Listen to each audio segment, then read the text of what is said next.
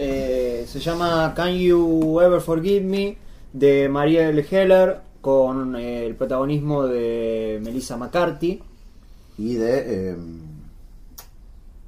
eh, como- no sé. No importa, no importa. Eh, una película que además es una comedia dramática basada en hechos reales. Eh, como hemos dicho ya, intentaremos no spoilear para quienes eh, no hayan visto estas películas, que deben ser la mayoría. Eh, pero que en resumen trata de una falsificadora Sí, una escritora venida abajo que decide falsificar cartas de famosos para conseguir guita. para conseguir plata porque está ante una eh, necesidad económica. Un momento de crisis. Exactamente. Un personaje además eh, que tiene una particularidad, además de ser escritora, falsificadora y demás, eh, que es una escritora que pasó, eh, que tuvo su momento, su auge y ahora ya está, Pasó el cuarto de hora. pasó el cuarto de hora y quiere buscar eh, alguna forma de, de volver a retomar ese nombre que, de- que alguna vez fue y ahora ya no lo es. Y a su vez tiene una personalidad, eh, no voy a decir atípica, pero...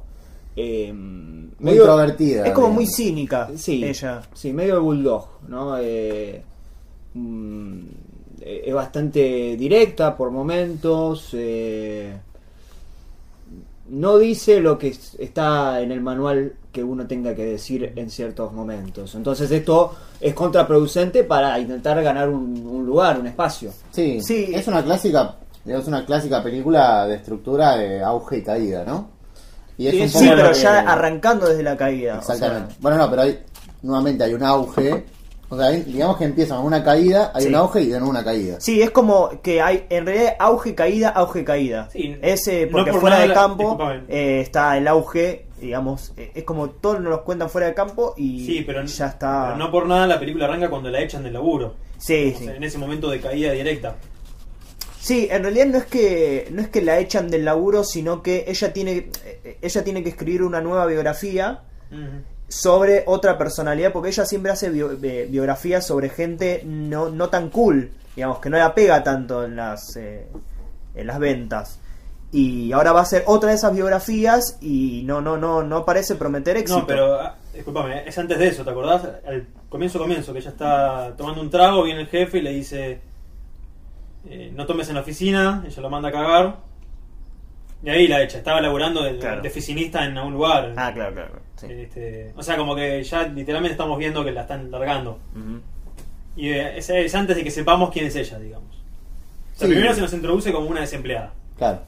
Eh, pero bueno, con lo que con respecto a lo de la estructura clásica, vos quizás es eh, Citric podés comentar un poco dónde está lo de la película, que por más que respete o cumpla, digamos, con unos tics Sí. de guion, funcione como funcione. Eh, principalmente porque respeta todo lo que tienen que decir sus personajes. Entonces, por más que vos puedas eh, predecir lo que va a suceder, que además la película lo va dejando bastante en claro, no, no es una película que se que se que quiera ser impredecible.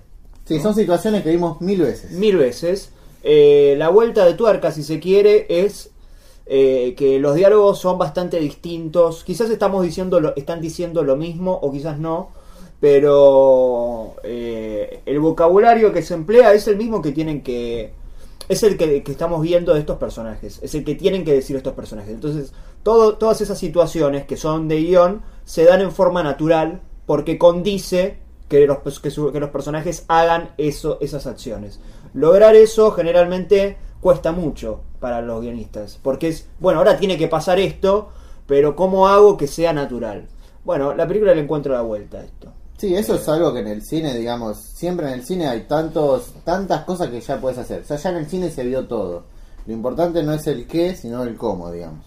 Sí, hay una costumbre, me parece, actual a que hay un montón de películas donde eh, se sostienen más por la idea que por la ejecución. Después quizás podamos ejemplificar con algunas que, que estuvimos viendo.